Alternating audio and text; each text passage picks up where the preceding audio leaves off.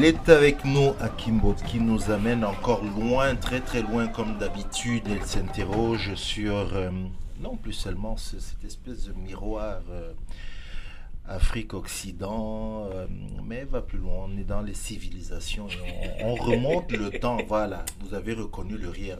tu veux rapprocher ton micro? Tu es très loin de ton micro. Effectivement, c'est vrai. Tu es très loin de ton micro, Émilie. Bonjour. Bonjour, Cyril. Comment ça va? Ça va et toi-même? Ça va, Sur cette belle journée pluvieuse. Oui, exactement, vraiment. et ça continue. Tu nous amènes très très loin. Euh, oui, c'est vrai que quand j'ai vu le titre de ta, le sujet de ta chronique, j'ai sursauté parce que c'est la première fois que, ne serait-ce que l'association entre les deux, oui. Euh, je l'entendais, et que tu te poses cette question en 2019. Donc, explique-nous, euh, les Noirs euh, la civilisation romaine. Oui. Ok, je te laisse y aller parce que là, je. Alors pourquoi, pourquoi, pourquoi tu as précisé en 2019 C'est ça qui me, qui me perturbe. Peut-être parce que c'est la, je te dis, c'est la première fois, donc ça va peut-être être la première fois en 2019 ans oui. qu'on va faire un rapport entre les, les, les, Noirs et la civilisation romaine. Quoique euh, euh, euh, les, spécialistes, Diane, Jade, vont sursauter. Dans les films, les péplums, comme on appelait, j'ai souvent vu des Noirs faire, comment on appelle la garde romaine là?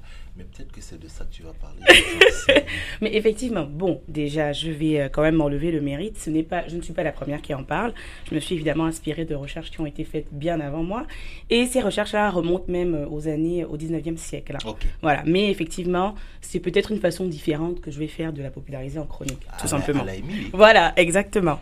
Alors, en fait, je suis tombée la semaine dernière euh, sur un article, très rapidement sur Facebook, qui disait l'article s'intitulait, j'ai vaguement lu, et le mot qui m'a sauté aux yeux, c'est étrusque. Parce que j'ai trouvé ce mot très bizarre. Je sais quoi ça en fait? Étrusque. Étrusque. Étrusque, ça ressemble à truc. Ça, ça, voilà. Donc je me suis dit, écoute. ne rajoute pas les dérivés, Émilie, c'est bon. Voilà. Je me suis dit, je vais l'enregistrer pour pouvoir le lire plus tard. Hmm. Et donc là, quand je cherchais un, sujet de chronique, je me suis dit, bah, tiens, retournons dans les trucs. Alors je vais dans mes, dans mes enregistrements et je revois étrusque. Vous comprenez donc comment Émilie sur le sujet de Voilà, c'est ça, c'est comme ça. Et là, je me suis dit, tiens, civilisation romaine noire, tiens, ça rentre dans le ça rentre dans, mon fil conducteur. Ok, civilisation romaine noire. Civilisation mhm. romaine, tout à fait. Mhm. Alors, effectivement, il s'agira aujourd'hui de, de, de, démontrer, en tout cas, très brièvement, comme d'habitude, hein, en 15-10 minutes, que les Noirs seraient à l'origine, voilà, seraient à l'origine de la civilisation romaine. Alors, je pense serait à l'origine. Serait à l'origine de la civilisation romaine. On commence avec une hypothèse. On va essayer de d'être plus certain à la mhm. fin après la démonstration. Je pense que la civilisation romaine n'est plus à présenter. Euh, une des personnes qui a rendu cette civilisation le plus célèbre, que ce soit à travers les arts, à travers le divertissement ou à travers la culture, c'est César, l'empereur César, donc de la civilisation romaine. Il faut remettre à César ce qui est à César. Donc jusqu'à présent, aujourd'hui, on en parle. C'est montrer à quel point il est encore célèbre. donc c'est une euh, des plus grandes civilisations, sinon la plus grande civilisation de l'Europe antique, qui euh, vraiment a eu son avènement à peu près donc 27 avant Jésus-Christ. Mais ce qu'il faut noter, et je ne vais pas m'attarder sur la civilisation romaine telle qu'on nous la présente chaque jour, c'est que avant, cette, euh, avant l'avènement de cette civilisation, il existait cinq siècles avant la civilisation du peuple étrusque. Donc on en revient finalement au fameux truc. Alors le peuple étrusque, qui se nommait lui-même Razana, euh, était un peuple qui est reconnu par les Occidentaux comme étant effectivement à l'origine de la civilisation romaine. Par contre, ce qu'on ne nous dit pas dans les écrits occidentaux, c'est que ces peuples étaient un peuple était composé de noirs, en fait. C'était un peuple noir. Et donc, ils étaient noirs et de culture africaine. Donc, on va donc remonter à l'origine de ce peuple pour essayer de comprendre d'où vient cette affirmation. Donc, d'après les historiens euh, européens de, l'Antiquité, les, les Étrusques étaient d'origine gréco-turque. Or, lorsqu'on remonte dans les origines justement des gréco-turcs à l'époque de l'Antiquité, il faut quand même rappeler que la Turquie, tout comme la Grèce, tout comme tout le bassin méditerranéen, était initialement peuplé de Noirs avant l'arrivée des Blancs du Nord. Donc c'est la raison pour laquelle, il y a 2700 euh, ans à peu près, un auteur grec du nom d'Asios de Samos euh, disait des Pélages, ces Pélages qui justement étaient les premiers peuples de la Grèce et de la, de la Grèce continentale et qui sont les ancêtres des Étrusques. Et donc les Pélages, selon Asios de Samos, étaient des Noirs, en ce sens qu'il cite et la terre noire produisit Pélasgos. Pélasgos qui était le roi des Pélages. Et il se trouve justement que lorsqu'on regarde le terme terre noire, terre noire euh, renvoie aussi à Pays Noir. Pays Noir qui est en fait le nom originel du continent africain, donc de l'Afrique, qui était plus qui était plus connu sous le nom de Kemet Kama en Égypte antique.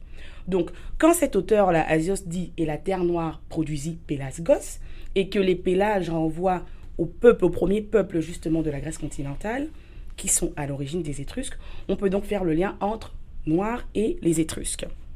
Alors, ça laisse donc entendre tout simplement que les Pélages étaient des Noirs. Qui dit Pélage dit des Étrusques.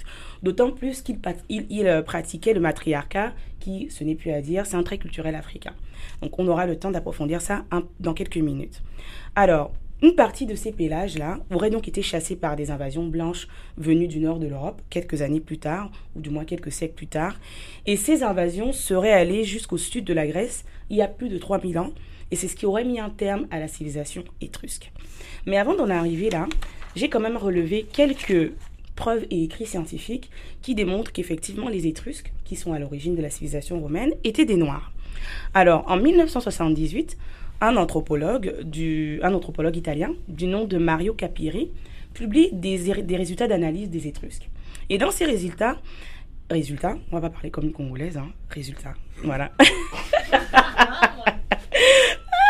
Dans ces résultats, résultats, donc il évoque que 15,7% des Étrusques ont le nez particulièrement aquilin. Il y a certains auteurs qui considèrent que cette affirmation relève un peu d'une tentative de noyer le poisson dans l'eau. Parce que fin, voilà, le nez, voilà, comment, voilà, qu'on considère comme appartenant à des traits caucasiens.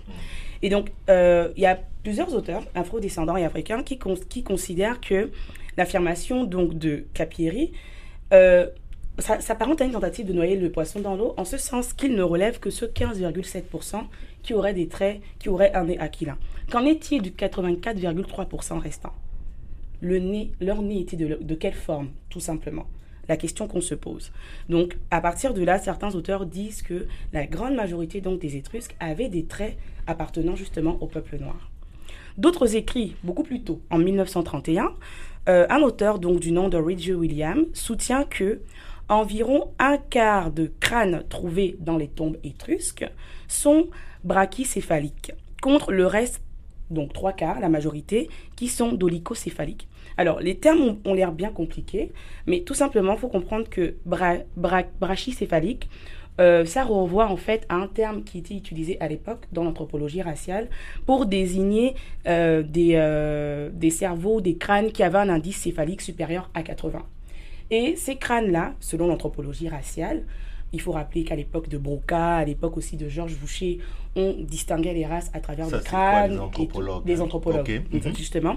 Et que, à travers cette analyse très raciale de l'époque, il était dit que ces crânes, donc les, crânes brachycéphaliques, appartenaient euh, à la race, entre guillemets, blanche. Tandis que les crânes dolicocéphaliques, qui représentaient donc un indice céphalique peu élevé, donc inférieur à 75, donc d'où sortait donc la théorie d'une intelligence moins grande et tout, représentaient donc les crânes appartenant aux Noirs. Et quand on constate justement, en se basant sur ces études anthropologiques euh, raciales de l'époque, on dit que quand on regardait les, crânes des Étrusques, les dolicocéphaliques étaient beaucoup plus nombreux que les brachycéphaliques. Donc plus de crânes de noirs, s'il faut vulgariser, que de crânes de blancs, tout simplement. Encore plus tôt dans le temps, en 1876, euh, il y a un professeur, donc professeur Calori, qui disait que les crânes noirs des Étrusques se distinguent par un prognatisme plus fréquent. gros, de gros termes, hein, souvent, euh, voilà, un peu pédant, mais tout ça pour dire que ah non, c'est le domaine. Voilà, c'est le domaine, c'est ça. que le, le prognatisme, en fait, était aussi un trait de caractère qui désignait les crânes des Noirs. Donc, cet auteur-là dit que la plupart des crânes des Étrusques avaient ce caractère-là qui était associé en fait au noir. Donc voici là quelques écrits, vite fait, on peut en trouver d'autres dans les sources que je vous ai mises, qui démontrent que la majorité des Étrusques étaient des noirs. Et avant l'invasion des Blancs, ils étaient juste des noirs, en fait, tout simplement. Alors, pour mieux faire le lien maintenant entre civilisation romaine et civilisation étrusque, qui serait à l'origine de cette civilisation romaine, nous allons nous plonger dans le fonctionnement de cette civilisation-là. Comment les Étrusques fonctionnaient. Ce qui, va nous démontrer, une fois de plus, qu'ils étaient des noirs africains. On va commencer avec leur religion, la spiritualité, qui est le fondement de tout. Alors, leur spiritualité euh, percevait le monde régi par une énergie divine qui agissait quotidiennement à travers ces manifestations masculines et féminines. donc manifestations avec lesquelles les humains pouvaient rentrer en contact. On voit donc, rien qu'à travers cette dualité masculin-féminin, que la religion étrusque reprend les fondements de la spiritualité négro-africaine. Puisque dans la spiritualité négro-africaine, donc de l'Égypte antique, commence avec l'Égypte antique, nous avons un Dieu unique, mais qui est androgyne, c'est-à-dire qu'il y a cette idée de complémentarité entre hommes et femmes. Et les Étrusques reprennent aisément ce concept-là, s'il ne faut citer que cet aspect d'un point de vue spirituel. Un autre aspect, c'est l'organisation. Comment est-ce qu'ils fonctionnaient? On peut le voir à travers quelques éléments. Je disais plutôt, dans leur fonctionnement, leur fonctionnement découlait du matriarcat. Donc, c'est-à-dire qu'une place de choix était donnée aux femmes dans la société, et c'est-à-dire qu'elles avaient un statut égal à celui de l'homme. Les femmes avaient un statut égal, euh, que ce soit sur le plan politique, administratif, social, et sur, sur le plan spirituel également. Ce qui fait qu'elles occupaient des hautes fonctions administratives et religieuses on pouvait constater à cet égard que l'enfant portait autant le nom du père que de la mère. Et donc, les Étrusques étaient aussi, au-delà de l'aspect matriarcal, euh, matriarcal, pardon, ils étaient sédentaires et basaient leur société sur l'activité agricole. On voit donc là encore une fois les liens qu'il y a avec la tradition euh, négro-africaine qu'on retrouvait en Égypte antique. En Égypte antique, donc la sédentarisation, l'agriculture à la base de tout. Et c'est ce qu'on constate encore aujourd'hui dans plusieurs pays d'Afrique d'ailleurs. Et sur un plan politique, ils étaient divisés en cités-États indépendants, donc 12 principales cités, mais ils étaient parfaitement conscients de leur identité commune. Là encore une fois, on met en évidence l'idée de fédéralisme, de fédération. C'est-à-dire que dans notre idée de partager le pouvoir, il y a vraiment un partage qui est là, qui est clair, mais tout en ayant une idée commune, et non le fonctionnement qu'on voit aujourd'hui euh, euh, dans nos États. Au niveau des savoirs, encore qui peuvent, nous permettre, peuvent nous permettre de faire un lien donc finalement entre les Étrusques, peuple africain, et la civilisation romaine. Cheikh Anta Diop, le pionnier, nous révèle que ce sont les Étrusques qui ont rapporté tous les aimants de la civilisation égyptienne sur la presqu'île italique. Donc on parle ici d'agriculture, des arts, de religion, d'art divinatoire, pour ne citer que ces éléments. Dit autrement, ce sont les Étrusques en fait qui ont civilisé l'Italie en général, parce que c'est par là qu'ils ont fini, hein, je disais beaucoup plus tôt. Et donc la culture étrusque est à l'origine tout simplement de la culture pharaonique en Italie. Et donc c'est pour ça que quand vous, vous regardez même euh, le dessin animé Astérix et Obélix, qui est un des plus célèbres dessins animés qui montre un peu le fonctionnement très rapidement euh, de, de l'Empire romain, si vous remarquez les tenues, justement, juste la tenue de l'empereur César, c'est avec une. Euh, il a des, euh, un espèce de. Pas vraiment drap, mais un tissu qui le drape en fait. D'un côté, avec des espèces de diadèmes. Euh, ça vient de, de, de, l'Égypte antique en fait. Quand on regarde comment s'habillaient les pharaons, les dignitaires de l'Égypte antique, c'était des tenues similaires. Et donc, ils s'inspirent de là. Ils ne s'inspirent pas. Ce sont des peuples justement qui viennent de là, qui ont inspiré cette civilisation-là. Tout ça pour dire que on voit donc à travers ce fonctionnement-là et les preuves et les différents écrits que les Étrusques étaient des Noirs et que c'est ces Noirs-là qui sont en fait à l'origine du fonctionnement et de l'existence même de la civilisation romaine. Comment on en arrive à leur disparition, à leur destruction? la question Et c'est là qu'on chute, mhm. effectivement. C'est que, donc, quelques siècles plus tard, en fait, euh, les Blancs, des, des, des, Blancs donc venus du Nord, comme je disais beaucoup plus tôt, vont arriver par vagues en Italie, donc l'Italie actuelle qu'on connaît aujourd'hui, et vont être au contact des Étrusques. Au départ, donc les Étrusques vont réussir à maintenir euh, ces peuples-là, ces blancs-là, sous leur tutelle. Mais par la suite, les blancs vont apprendre donc tout de ces noirs étrusques, donc autant sur le plan civilisationnel, donc euh, sur leurs pratiques, sur l'art, sur la religion, sur les arts divinatoires, sur les savoirs. Ils vont apprendre et il y a un plan de, des guerres vont être enclenchées. On a, et ça va en fait à la destruction euh, euh, des, Étrusques. Et Cheikh Anta souligne, donc dans Nation et Agriculture, qui est en fait le livre où il répertorie vraiment toutes les nations nègres, d'où viennent-elles toutes ces nations-là. Il va dire les Romains assimileront la substance de cette civilisation quand ils auront détruit les Étrusques, tout en éliminant les éléments les plus étrangers à leur conception patriarcale eurasiatique. C'est ainsi qu'après la période de transition des Tarquins, les derniers rois étrusques, le matriarcat nègre sera complètement rejeté. Donc il va y avoir un processus de destruction dans le temps qui va se faire au point d'en arriver évidemment pendant le processus à un métissage, puis finalement à un blanchiment de la population qui va donner naissance à la civilisation romaine qu'on connaît aujourd'hui. Donc les Romains, à travers ce processus destructeur et à travers justement le processus de réappropriation de la civilisation étrusque, vont continuer de développer les savoirs étrusques, en particulier leur écriture, leur façon de faire la fête, et tout. Donc on parle ici de banquet, souvent le banquet romain, ça vient en grande partie de la civilisation étrusque et encore plus loin de l'Égypte antique. Et donc beaucoup plus tard, un autre exemple de récupération de la civilisation romaine, les Romains vont récupérer le culte de la Vierge Isis, qui est la mère de l'enfant et du divin Horus.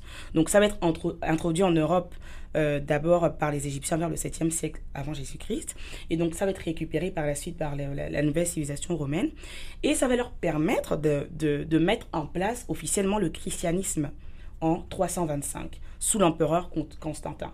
Donc encore une fois pour dire que toute la, la, symbolique et tout le récit du christianisme provient d'abord d'un récit qui appartient effectivement à, euh, à, la civilisation étrusque, mais bien avant à la civilisation de l'Égypte antique. Et donc, en somme, qu'est-ce qu'il faut retenir de cette chronique? C'est que la civilisation romaine, qui était, je le rappelle, la plus grande de l'Antiquité européenne, fut donc d'origine noire égypto-étrusque. C'est juste ce qu'il faut retenir. Là, je le dis avec assurance maintenant que on a. C'est ce que je vois, oui. Mhm. Elle fut noire, elle fut d'origine noire égypto-étrusque. C'est la raison pour laquelle les Italiens d'aujourd'hui, comme tous les peuples de la, de la Méditerranée d'ailleurs, sont beaucoup plus métis ou alors ont, des, ont un blanc qui ne s'apparente pas au même blanc que l'Europe de l'Ouest, en fait, de, de, l'Europe occidentale, la France. Tout, ce tout, voilà. tout ce qui est méditerranéen. Euh, il y a beaucoup de métis, il y a des noirs aussi, il faut le relever, on ne le relève pas suffisamment. Il y a des noirs, il y a beaucoup d'afro-descendants euh, dans, dans, dans, euh, dans, cette partie de l'Europe. Et les blancs, même qui sont blancs, euh, ont un blanc basané, qu'on dit. Pas beaucoup de migration. Voilà, exactement. Mais c'est ça, c'est un mhm. blanchiment progressif mhm. qui s'est fait. Et donc, ils sont plus précisément d'origine métisse des Phéniciens, des, des, des Étrusques et des Morts. Et c'est important de remettre tout ça en perspective parce qu'au final, ceux qui ne sont pas très férus de l'histoire vont dire oui, mais après, c'est passé. Mais c'est très important de remettre ça en perspective pour justement savoir d'où vient la civilisation et pour euh, finalement prendre euh, conscience que les jeux de pouvoir et de domination euh, ratios qui sont mis en place aujourd'hui ne peuvent tomber qu'en poussière en fait quand on essaie de retracer les origines des différentes civilisations occidentales en tout cas qu'on connaît. Merci. Non, non. Merci. Non, non, je, ne connaissais pas. J'ai jamais mhm. entendu parler de non, plus. C'est pour ça que je t'ai dit, quand tu as commencé, je te dis, tiens, c'est surprenant. Effectivement, on connaît, on a entendu parler des morts. Et oui, tu, as des morts, oui. avec ça, qui sont venus. C'est vrai qu'on oublie, on parle beaucoup des morts qui, qui viennent, mais comme tu dis, il y avait avant eux les Étrusques, donc toute cette euh, mixité. Tout à fait, tout à fait. Je vais retenir ça, les Étrusques. Les Étrusques. Les Étrusques. C'est pas du truc. Ouais, non. tu as de bonnes lectures, Merci beaucoup. On se dit à la semaine prochaine. Exactement.